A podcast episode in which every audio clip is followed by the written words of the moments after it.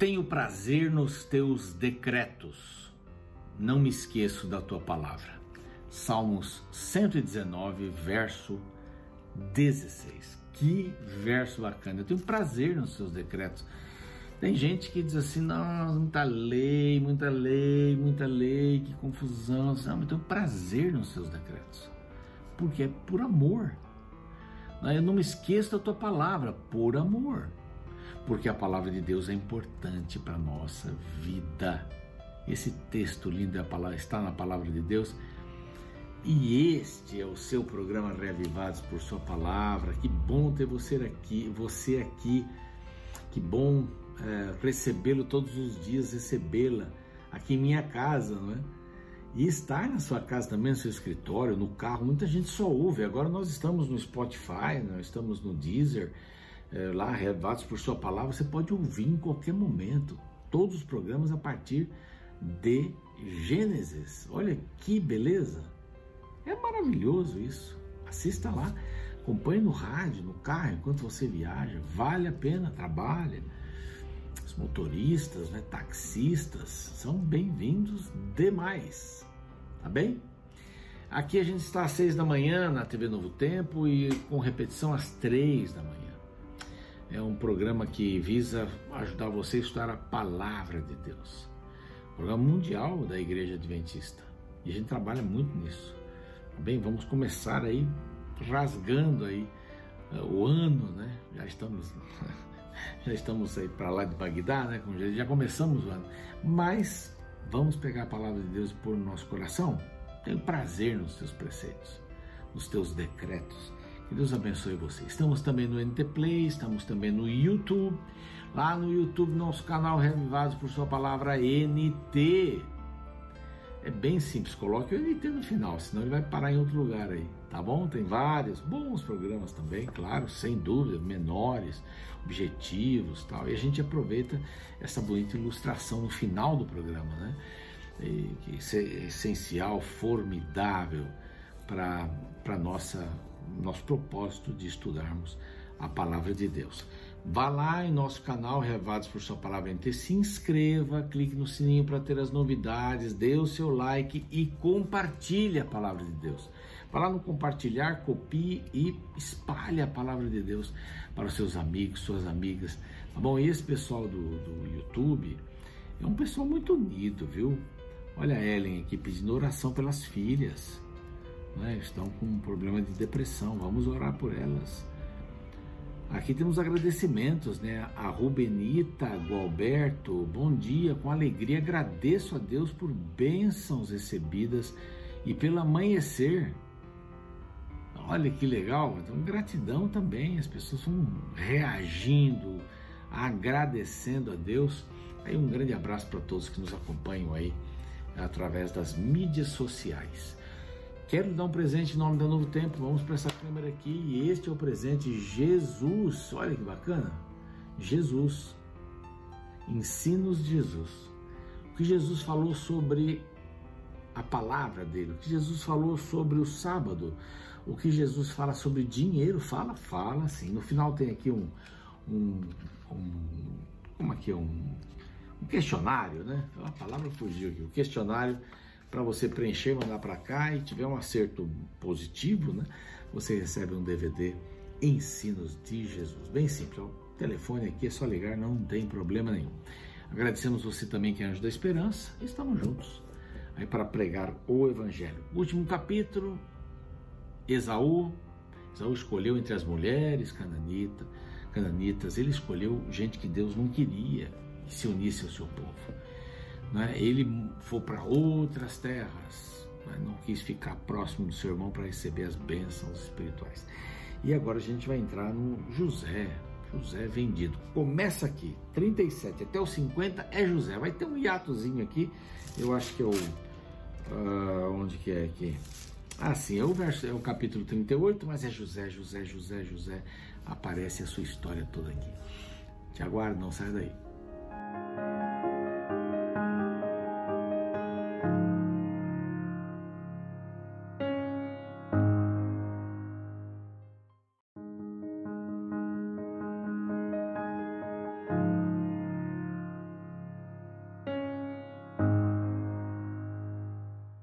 Estamos de volta com o programa Reavivados por Sua Palavra, aqui da TV Novo Tempo, todos os dias, às seis da manhã. Não se esqueça, estamos aqui às três com o Repeteco, pelo YouTube, youtube.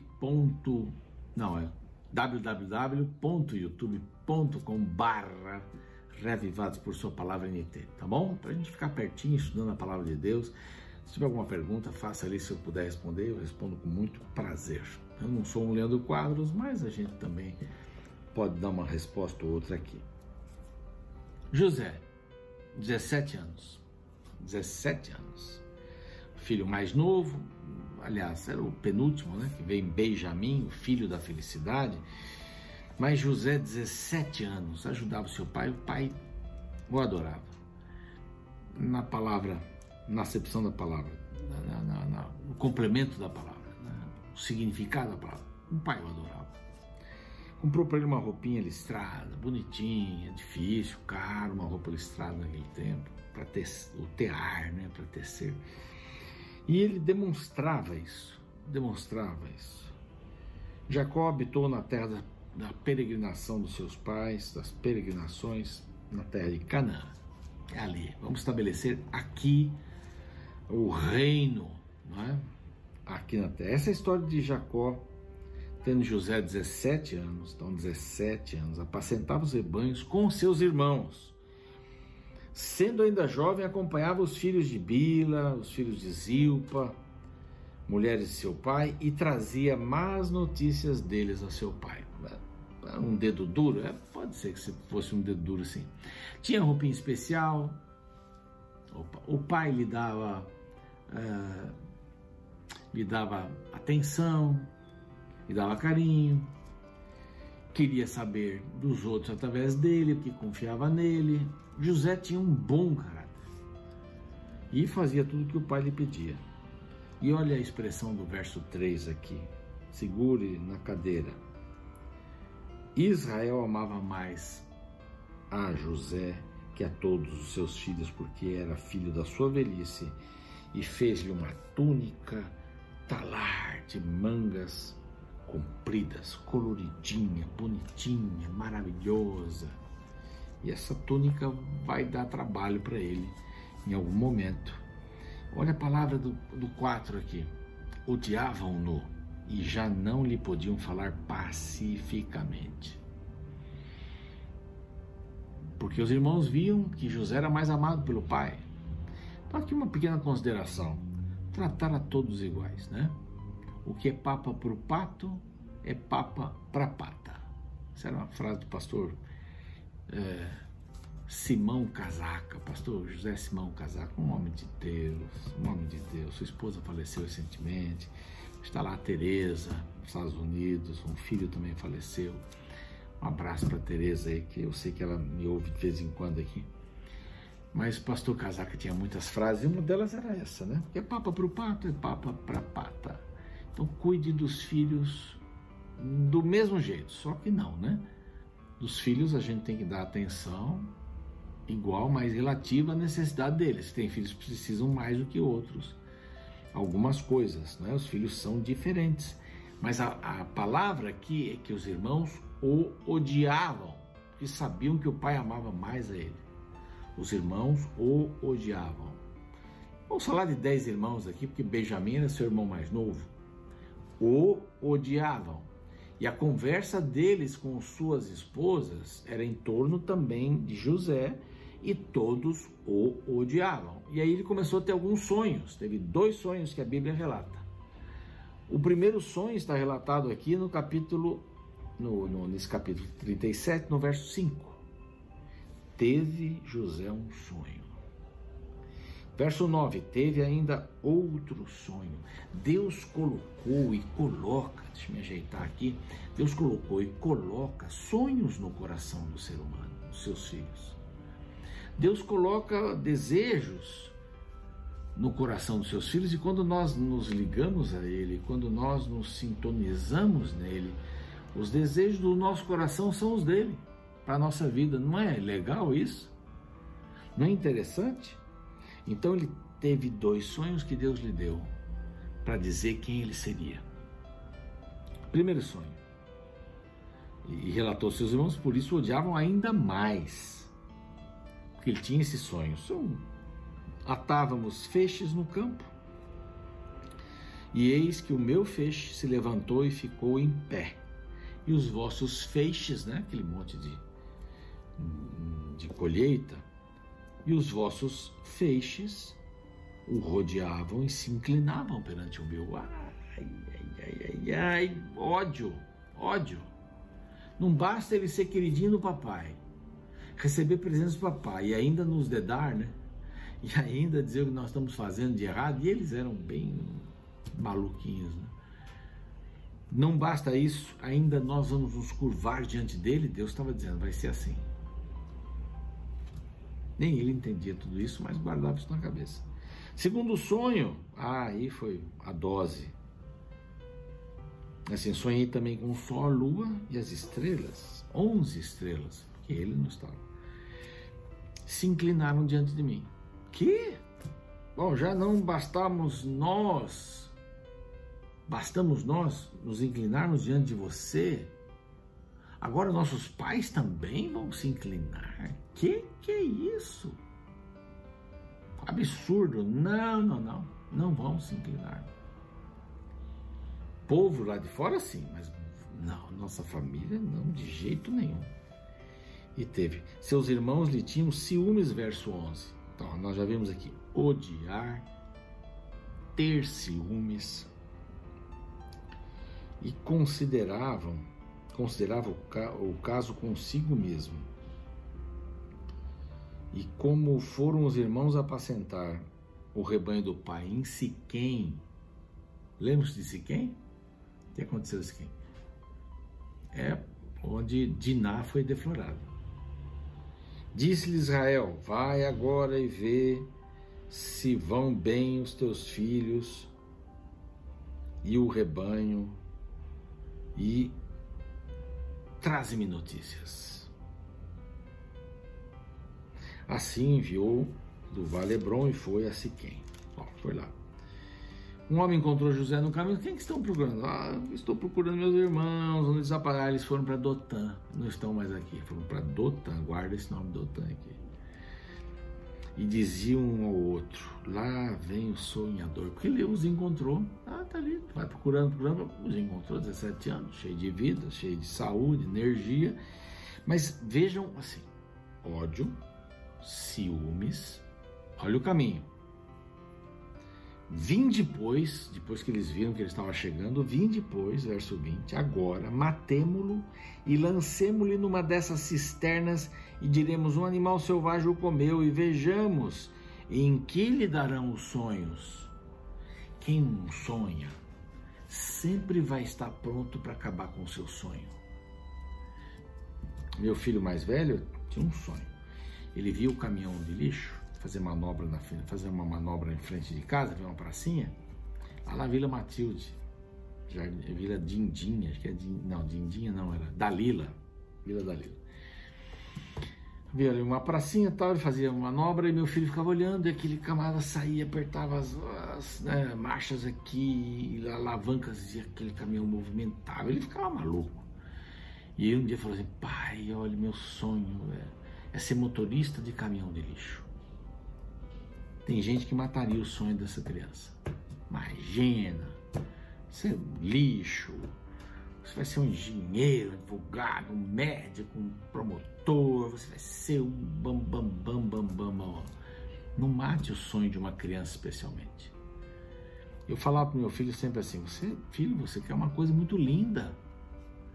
Pessoa limpar a cidade, tirar as doenças da cidade, olha, é muito, mas você não vai ser só motorista do caminhão do lixo, não. Você vai ser o dono do caminhão. Você vai ser dono de vários caminhões de lixo. É mesmo, papai? É. Em vez de matar um sonho, amplifique o sonho de uma criança. Anime. Ele hoje não tem uma empresa de saneamento, ele é advogado, economista. E ele trabalha fora do país. Mas não desanime, não mate os sonhos. E o que eles estão dizendo aqui? Vamos matá-lo porque assim vamos matar os sonhos dele. Você entendeu? Vamos matar para matar os sonhos dele. Tem pessoas que não matam fisicamente como eles queriam matar. Mas elas matam o sonho. Você nunca vai conseguir, rapaz. Faculdade pública, imagina.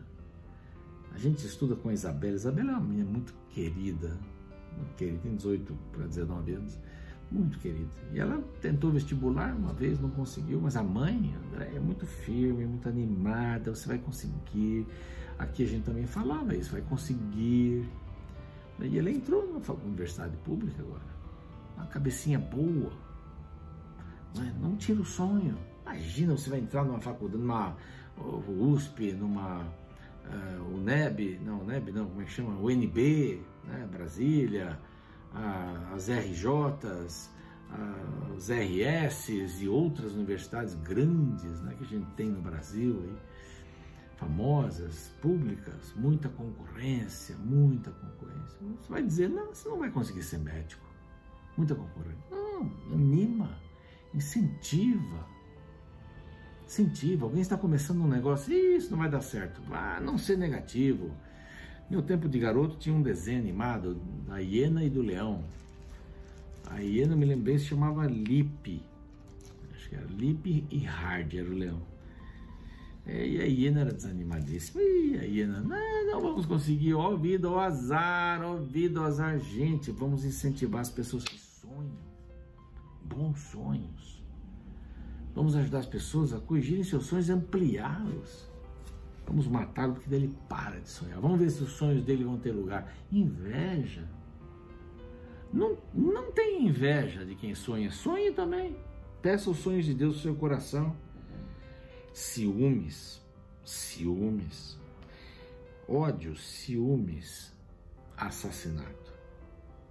Mas Rubens, ouvindo isso, livrou o irmão. Não, peraí, lembra? Rubens, que queria ser o dono da família, o chefe da família, disse assim: não, vamos lançá-lo nessa cisterna aqui. Ele não vai sair daqui.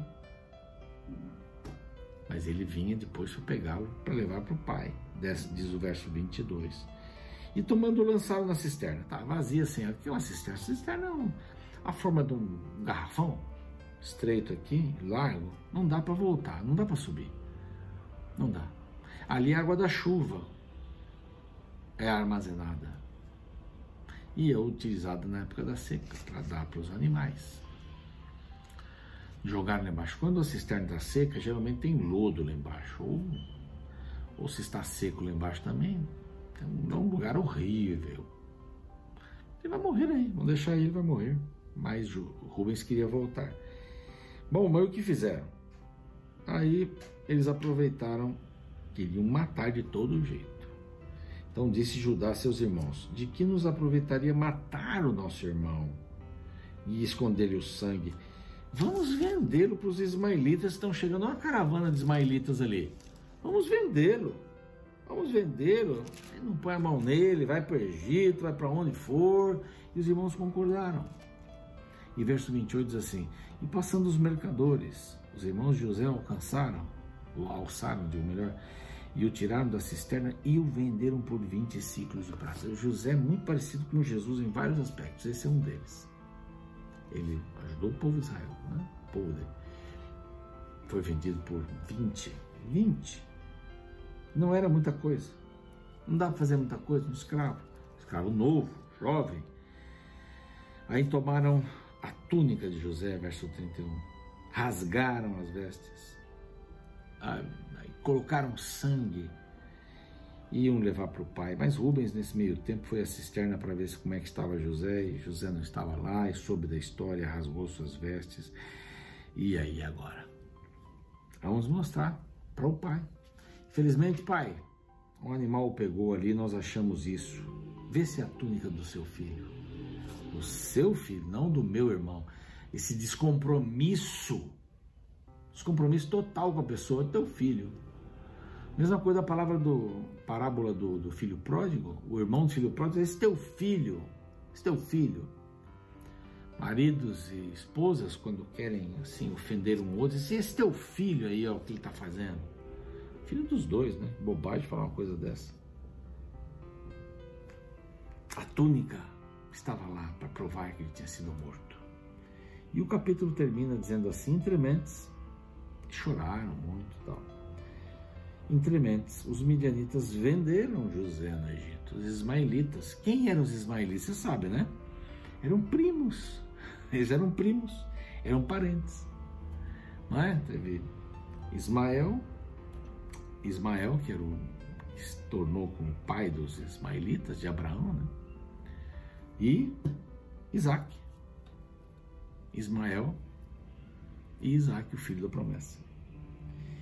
Entrementes, os midianitas venderam José no Egito a Potifar, oficial de Faraó, comandante da guarda. Foi um lugar bom, porque era um bom, era um bom escravo, né, novo, dentes bem arrumados, de bom porte. A gente vai ver nesse capítulo próximo aqui, de bom porte. Olha, um escravo bom, eu quero para mim.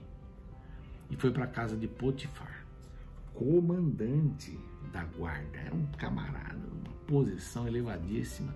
Deus poderia usar esse camarada ao ver que José era tão dócil, tão amável e tão comprometido com o que fazia e tão excelente no que fazia, a crescer, mas não foi assim. A história que vem a seguir, aliás, nós vamos ter um hiato agora no 38, a história de Judá e Tamar, e aí a gente volta. Essa história aconteceu mais ou menos nessa mesma época.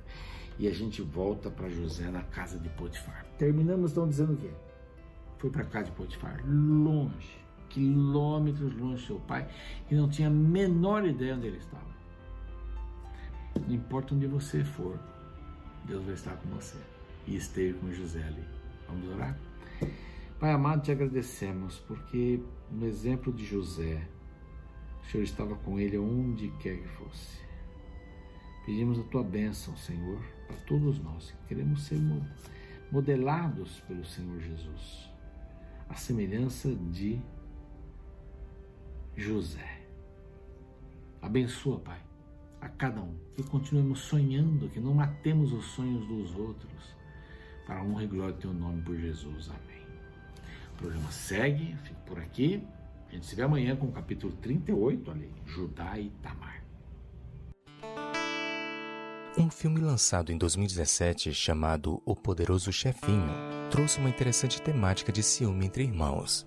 A história gira em torno de um garoto chamado Francis que tem a vida mudada quando seus pais têm um novo filho, Assim que o bebê chegou, a atenção dos pais foram para ele, o que gerou insegurança no irmão mais velho, e por conta disso, um engraçado conflito se desenrola ao Francis achar que o bebê é um inimigo em casa.